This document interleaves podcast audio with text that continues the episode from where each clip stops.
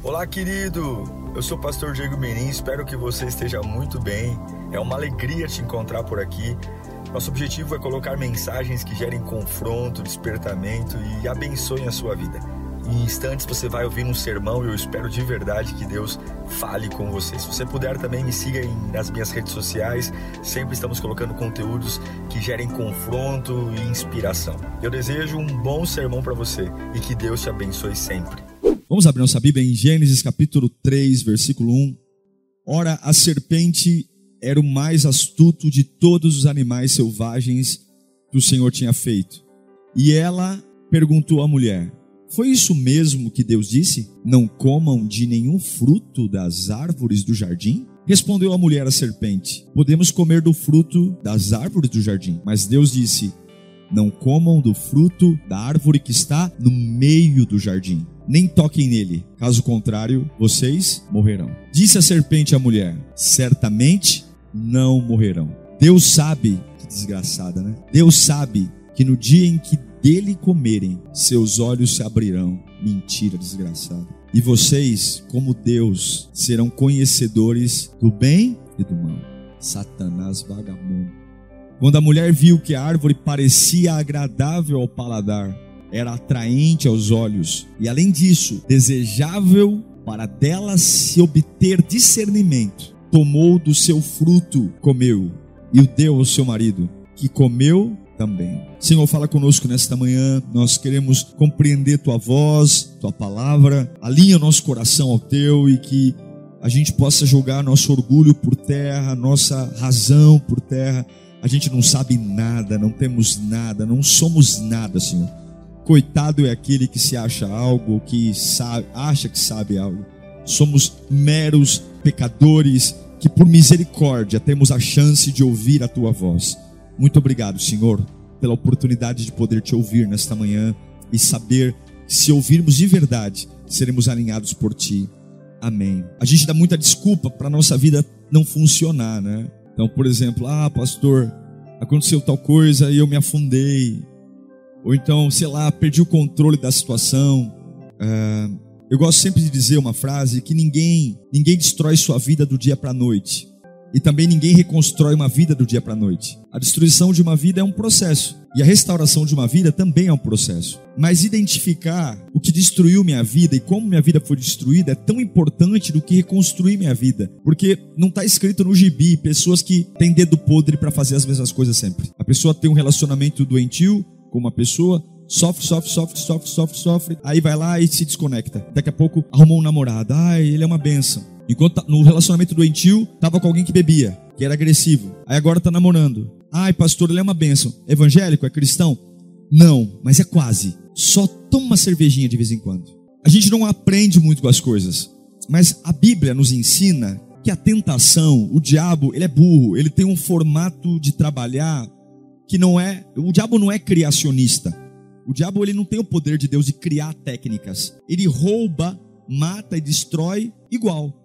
Nós que somos tolos, que não aprendemos essa, esse dinamismo da tentação. Nós que não aprendemos com os erros anteriores, estamos sempre caindo na mesma ladainha. Mas o jeito que o diabo usa para trabalhar com a gente é igual. O diabo não cria, o diabo repete. Ele repete, ele repete.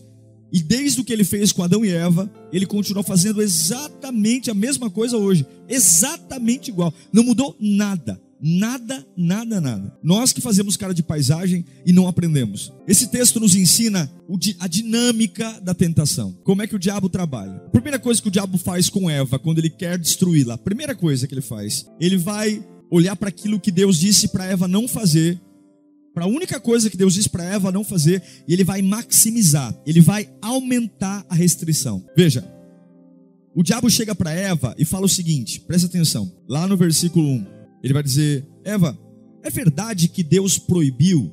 Olha lá, foi isso mesmo que Deus disse?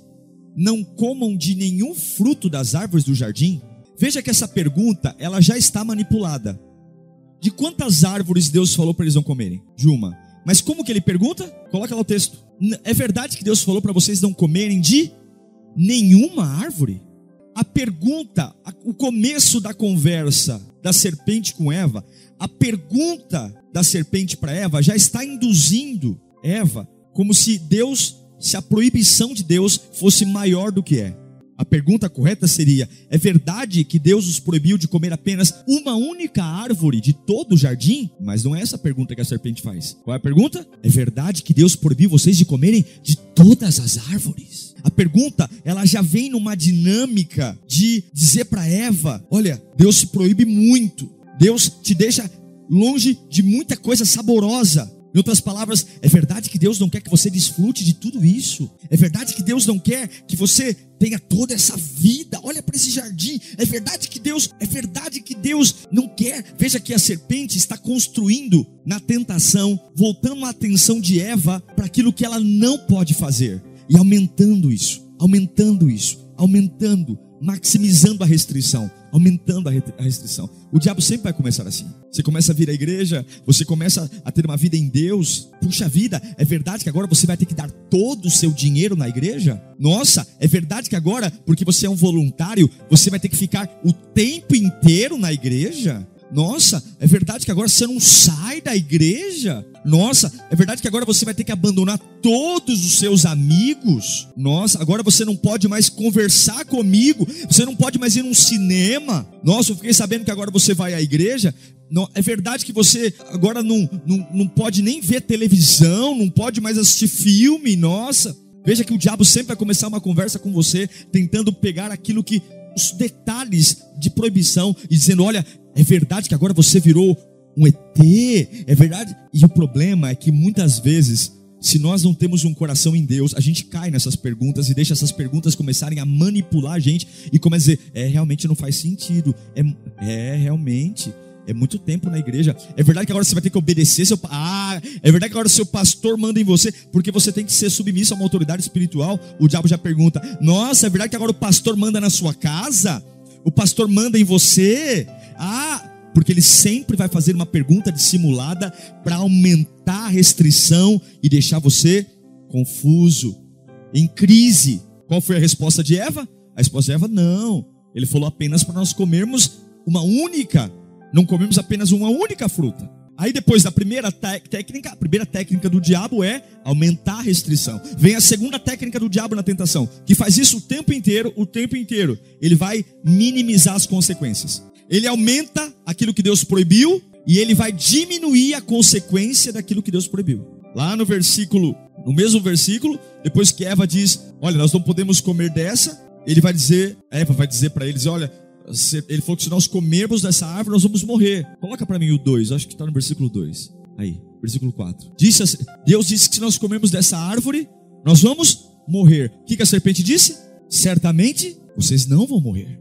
O segundo estágio é exatamente esse. Em resposta à declaração de Eva, depois do diabo ter aumentado a, a, a, restrição, dizendo: Olha, é verdade que vocês não podem comer de todas as árvores, não, é só uma. E ele disse que se nós comermos, nós vamos morrer. A serpente vem dizendo: Não, vocês não vão morrer. Pode ficar tranquilo. É como se a serpente estivesse dizendo: Olha, não é tão mal quanto parece. Não, os resultados dessa. Não, imagina, não é tão mal como parece. Satanás tem dois modos de minimizar as consequências. O primeiro deles é dizendo que elas não são tão, tão duras como Deus disse. Ah, olha, os mentirosos não herdarão o reino dos céus. Ó, oh, os adúlteros não herdarão o reino dos céus. Imagina, que é isso, Deus é misericordioso. Vai chegar uma hora que Ele vai te perdoar. Certamente não morrerão. Não. Primeira forma de minimizar as consequências é, olha, não é tão duro como Deus falou, não. E segunda forma é concentrando a mulher na beleza da árvore. Olha a beleza dessa árvore. Olha como ela é formosa. Olha como ela é agradável. Olha como, como ela é maravilhosa. Satanás sempre vai aumentar a proibição e diminuir a consequência da proibição. Dizendo para você duas coisas não é tão, não é do jeito que Deus falou e dizendo, olha como é gostoso isso, olha como é belo isso. A gente entra em crise e a gente senta no sofá de casa dizendo, por que que tudo está dando tão errado na minha vida? Quem é o culpado? Quem é o culpado por tudo estar tá dando tudo tão errado na minha vida? Eu quero dizer uma coisa, o diabo tem acesso a todos. Assim como Deus veio para salvar a todos, o diabo está aí para destruir a todos. O diabo não tem preconceito com ninguém. Ele quer destruir ricos, brancos, negros, pobres. O diabo não tem escolha, ele quer destruir todos. E não existe nenhum jardim aqui que esteja longe do acesso do diabo, nenhum. Você pode orar, você pode jejuar, você pode ser pastor, você pode ser voluntário. Todos os nossos Édens, o diabo tem acesso. Todos. Você pode ser muito bom, você pode achar que sua vida é maravilhosa, que você é muito inteligente, sábio. Você, na realidade, é um tolo, você pensa assim. Porque o diabo tem acesso a todos os nossos jardins aqui. Todos. E ele sempre vai aumentar as proibições, dizendo para você o quanto você tem direito e dizer o seguinte: olha, Deus está te privando, Deus está te podando, e aquilo que você sabe que não poderia fazer, ele vai dizer: bobagem, faz, porque isso nunca vai dar errado. Vai lá, seja rebelde mesmo. Vai lá, compre briga mesmo. Vai lá, levanta a sua razão mesmo. Vai lá, vai lá, não, não, não aceite o que tem que aceitar. Não, vai lá, vai lá, vai lá. No fim você vai ver que você tem razão. No fim você vai ver que tudo vai dar certo. Ele aumenta a proibição. Ele diminui a consequência do erro. E terceiro, ele dá um novo nome, um novo rótulo àquela ação. No versículo 5, Deus falou assim: que se eles comessem da árvore, eles ia acontecer, ia acontecer o que com eles? O que, que Deus disse se eles comessem da árvore? Que eles iriam? Olha o novo rótulo. Olha o novo rótulo da ação. Deus sabe, versículo 5. Deus sabe que no dia que dele comerem, Deus disse que se eles comessem, ia acontecer o que com eles? Morrer. Mas olha, olha o novo rótulo. O diabo diz: Deus sabe que no dia que você comer dele, os seus olhos se abrirão. E vocês serão como Deus. Ah, que lindo, né? Que bonito, né? E vocês serão como Deus, conhecedores. Deus disse que se eu fizer isso eu vou morrer. O diabo disse que se eu fizer, os meus olhos vão abrir e eu serei como Deus. Agora o diabo está dando um novo nome para isso, um novo status, está dando um novo sentido. Ele está declarando algo diferente. Aqui Satanás joga uma suspeita na mente da Eva. Aqui ele começa a colocar o tique e o teco para brigar. Porque Eva até ontem achava que aquela árvore o matava. Mas agora o diabo está dizendo: não, esse fruto não vai te fazer mal, não. Esse fruto vai te fazer bem. Deus, te, Deus proibiu isso, porque Ele sabe que se você comer, você vai ser igual a Ele. Ele não quer que você seja igual a Ele. Deus quer algo pior para você. Satanás foi hábil em tentar remover da tentação a categoria de pecado. Agora a tentação me deixa melhor. Agora a tentação me deixa mais forte, me deixa mais esperto. E é assim que o pecado faz com a gente. A gente peca, eu sou esperto, eu sou bom, eu tenho razão. O pessoal vai ver, lá na frente vai ver. É, eu sou, sou bom. Humilhação, humilhar. A Bíblia diz que os humilhados serão exaltados. Que é isso? Na minha maneira de ver, os, os exaltados são aqueles que não levam desaforo para casa, aqueles que vão até o fim, com a minha verdade, com a minha razão. A minha Bíblia diz que aquele que quer ser servido, sirva. A minha Bíblia diz, Jesus diz que aquele que quer ser o primeiro, seja o último. Quem é o último? O último não tem, o último não tem pressa, o último não se importa com em ser visto, o último não se importa com. Porque ele é o último mesmo, é, é o que sobra que fica para ele. Então, então, meu Jesus diz que aquele que quer ser o primeiro, seja o último. Mas agora o diabo disse: não, não, você quer ser o primeiro, seja o primeiro. Você quer ser ouvido? Ó, quem não é visto não é lembrado, hein? Ó, você quer ser o primeiro? Vai lá, bota a boca no trombone, vai lá, faz tudo isso. Porque é o seguinte: Deus, você seguir o princípio bíblico da humildade, da humilhação, de ser submisso, ensinável, você é um trouxa. Vamos pisar na sua cabeça. Vai lá, come dessa árvore. Vai lá, um novo rótulo, seus olhos vão se abrir. Faz o que você quer. Vai lá, seus olhos vão se abrir, você vai crescer, você vai evoluir, você vai subir na vida, você vai ver e as pessoas vão tudo se curvar diante de você e você vai ver isso é bom. Eva está dizendo, a, serpente está dizendo para Eva: você vai se tornar a pessoa mais completa se você experimentar isso. Você vai se tornar uma pessoa maior. Antes Eva olhou para aquilo como desobediência. Depois que Satanás falou com ela, agora é uma necessidade. É isso que o pecado faz com a gente. Antes, até ontem, jamais que eu faria isso. Agora, eu preciso fazer isso. Eu preciso comer dessa árvore. Eu preciso beber, fumar. Eu preciso abandonar a fé. Eu preciso, eu preciso, eu preciso. É uma necessidade, eu tenho que me afastar. Eu tenho que comer. Eu tenho que fazer. Antes, nunca na minha vida que eu ia abandonar, mas uma conversinha com essa desgraçada dessa serpente. Eu preciso. Eu preciso. Para me tornar uma pessoa melhor, eu tenho que me afastar. Eu tenho que comer. Eu tenho que negociar. E aí vem a quarta, quarta tática. primeira, aumenta a restrição. Segunda, minimiza a consequência. Terceiro, é um desgraçado vagabundo. Dá um novo nome para ação. E quarto, ele mistura o bem com o mal. Mistura. Satanás não perdeu um instante sequer para dar um outro aspecto à tentação. Ele, versículo 6 vai dizer: Quando a mulher viu que a árvore parecia o quê? Agradável. Era a árvore que ia matar a unidade do homem com Deus. Era a árvore que ia afastar o homem do plano salvador de Deus. Adão foi o primeiro, uh, primeiro a primeira aliança de propósito, mas agora uma conversa com a serpente. A árvore agora parece ser o quê? Agradável, gostosa, atraente aos olhos, desejável. Satanás começa a colocar a ideia do seguinte: é bom, é gostoso. Ele não perde um instante de misturar o bem com o mal. O versículo 6 diz: Vendo a mulher que a árvore era agradável, ele começa a dar uma beleza para o pecado. Ele começa a dar um sentido maravilhoso, atraente. A tentação muitas vezes vem na forma de algo belo, algo gostoso, algo que apela para os nossos desejos e sentidos. E aí eu estou dizendo, ó, servir a Deus ah, é um monte de coisa que não pode, não pode, não pode, não pode, não pode, não pode. Ah, e na realidade não vai acontecer nada não. Não vai acontecer nada não. Esse negócio aí de que, sei lá, Deus me ama, né? É, nós estamos na fase de Deus me ama, não é? Deus me ama, Deus me ama. Deus é amor, mas Deus é justiça, não podemos esquecer disso. Deus me ama, Deus me ama. Lá na frente está tudo certo e, e vamos embora. E agora tudo é moderno, se pode tudo. Se pode tudo. E Deus vai me entender.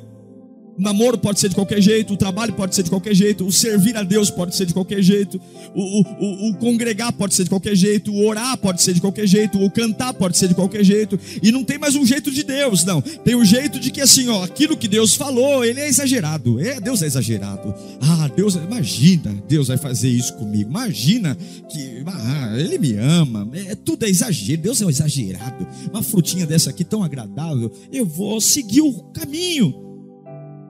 A tentação faz isso com a gente. E com frequência, a gente precisa pensar duas vezes, porque a gente está fazendo de algo podre algo belo. Nesse incidente, Eva falhou terrivelmente em não conseguir discriminar entre o pacote bonito e o conteúdo pecaminoso. O diabo sempre vai te dar o pecado num pacote lindo, bonito onde você é mais inteligente por estar fazendo isso, é mais esperto do que os outros, é muito mais sagaz, onde você aparentemente é muito melhor do que todo mundo. Isso te deixa muito feliz, porque na média, por fazer isso, você está tendo um ganho, está tendo, está se tornando. Eu estou saindo na frente, estou comendo essa árvore aqui, ó, e eu estou saindo na frente das pessoas, mas por dentro é podre.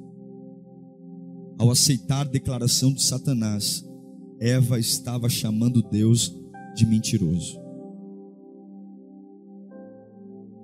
Quando Eva ouve o diabo dizer: Ó, oh, é mentira, você não vai morrer, come, seus olhos vão se abrir. E quando ela aceita morder essa, essa. A gente fala maçã, mas não é maçã, a gente não sabe que fruta é. A gente fala maçã porque a maçã é uma fruta muito bonita, né? Talvez de todas as frutas, a maçã seja a fruta mais bonita de todas. E como a Bíblia diz que ela era agradável aos olhos, deu-se o sentido de ser a maçã. Mas a maçã carrega essa fama sem saber se é maçã, enfim, não importa. Mas quando ela morde a fruta, ela não está só mordendo uma fruta, ela está dizendo: Deus é mentiroso. Mesmo sem estar percebendo o que está acontecendo, porque o diabo vai criando uma sedução ela aceitou a Satanás como verdadeiro e a Deus como mentiroso. Ao comer do fruto, ela estava declaradamente afirmando que a sua crença no diabo é maior do que a sua crença em Deus. E que o diabo se preocupava mais com o bem-estar dela do que Deus. É como se dissesse assim: olha, Satanás se preocupa mais comigo do que Deus. Eu não sei o que você está enfrentando aqui, mas não há ninguém aqui nessa, nessa reunião, nesse auditório, que não tenha uma serpente em sua volta, tentando aumentar as proibições, aquilo, o pouco que Deus te pediu. Meu Deus, eles tinham todas as árvores do jardim para comer, todas. O que é, quando você tem todas, o que é não comer uma, gente? Quando você tem todas as árvores, todas elas, o que é não comer uma? Sabe, algumas vezes fala assim: Poxa vida, eu vou ser crente e, e, e eu não posso mais beber, eu não posso mais ir para uma balada. Meu Deus, mas o que é uma balada? O que é beber diante de tantas árvores de vida que você recebe na presença de Deus? uma paz que excede o entendimento, uma completude que cura suas emoções, uma completude que não está ligada a situações humanas. Você pode estar no mais profundo vale, no mais alta montanha, você recebe valores que são intangíveis, uma paz que você não precisa se sujar para tê-la, e é uma sensação que não é comprada, custa muito caro comprar crack, custa muito caro usar maconha, custa muito caro viver debaixo de vícios, o vício custa caro, e de repente eu tenho uma sensação que é gratuita e não é uma sensação artificial como a droga, que eu preciso ficar sempre usando mais, indo mais na biqueira. Muito pelo contrário, o meu fornecedor é só dobrar o joelho, me arrepender dos meus pecados e o sangue de Jesus me inclui num plano redentor de salvação. Mas Satanás está dizendo: olha, você não pode beber, você não pode fumar, você não pode, você tem que ser fiel. Você tem, nossa, mas que vida chata é essa? Que vida chata o que, Satanás desgraçado? Eu tenho todo um jardim de árvores, eu tenho a, o melhor jardim, é uma árvore só.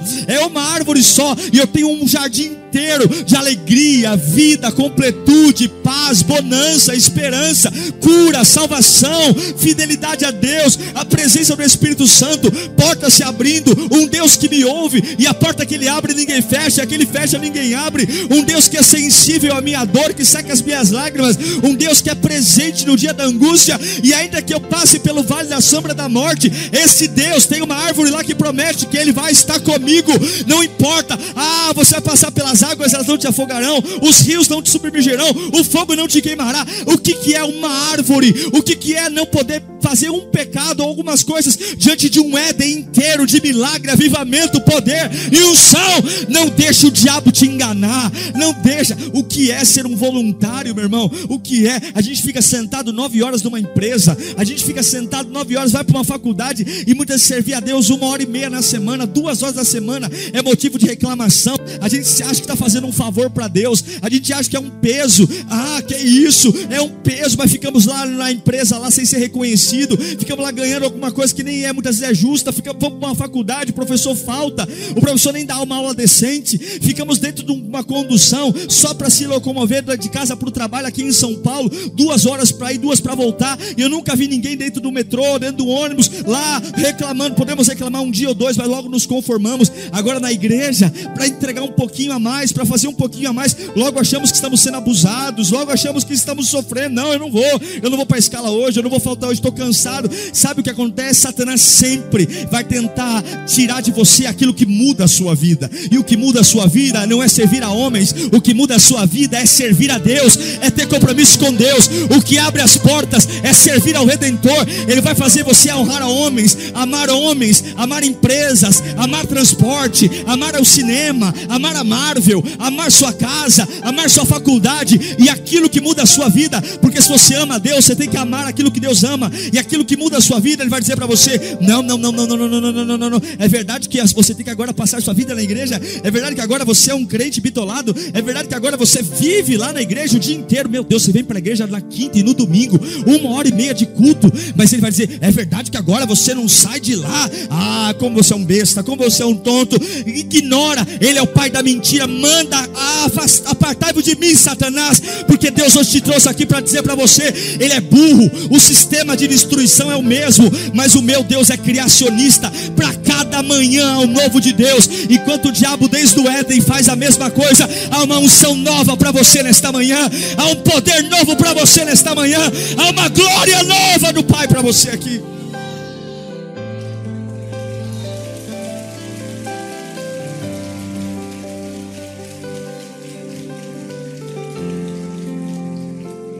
Sabe qual é o problema? O problema é que depois que Eva e Adão comem, Deus os perdoa.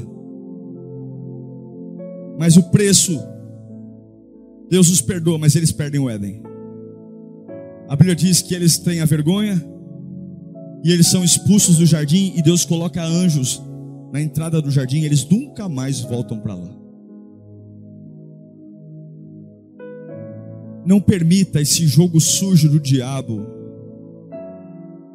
fazer você perder o plano mais lindo que Deus tem para a sua vida.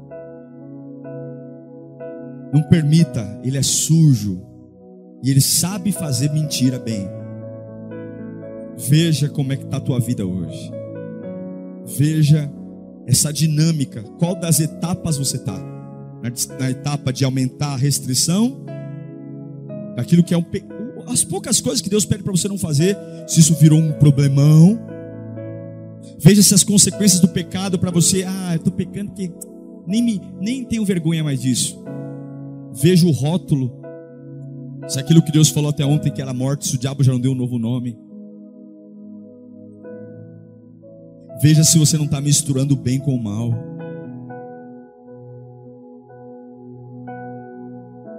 E corta isso hoje. Acabou. Deus falou não, é não. Deus não quer, não quer. Não importa quão agradável seja, agradável, perfeita, é a vontade de Deus.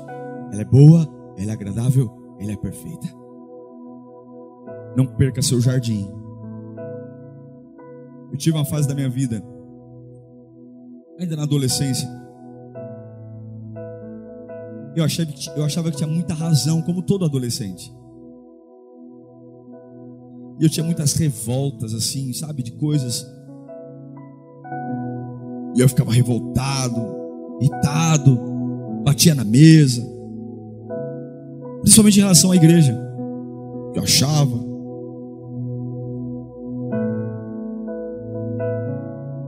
E eu aprendi uma coisa, do jeito pior que tem. Eu me lembro que uma vez pregava eu, pastor Luiz Fábio, na época nós, nós éramos todos, todos meninos, eu, Luiz Fábio e o pastor Ney. E o meu pastor, pastor Celso, nós fazíamos a mesma coisa.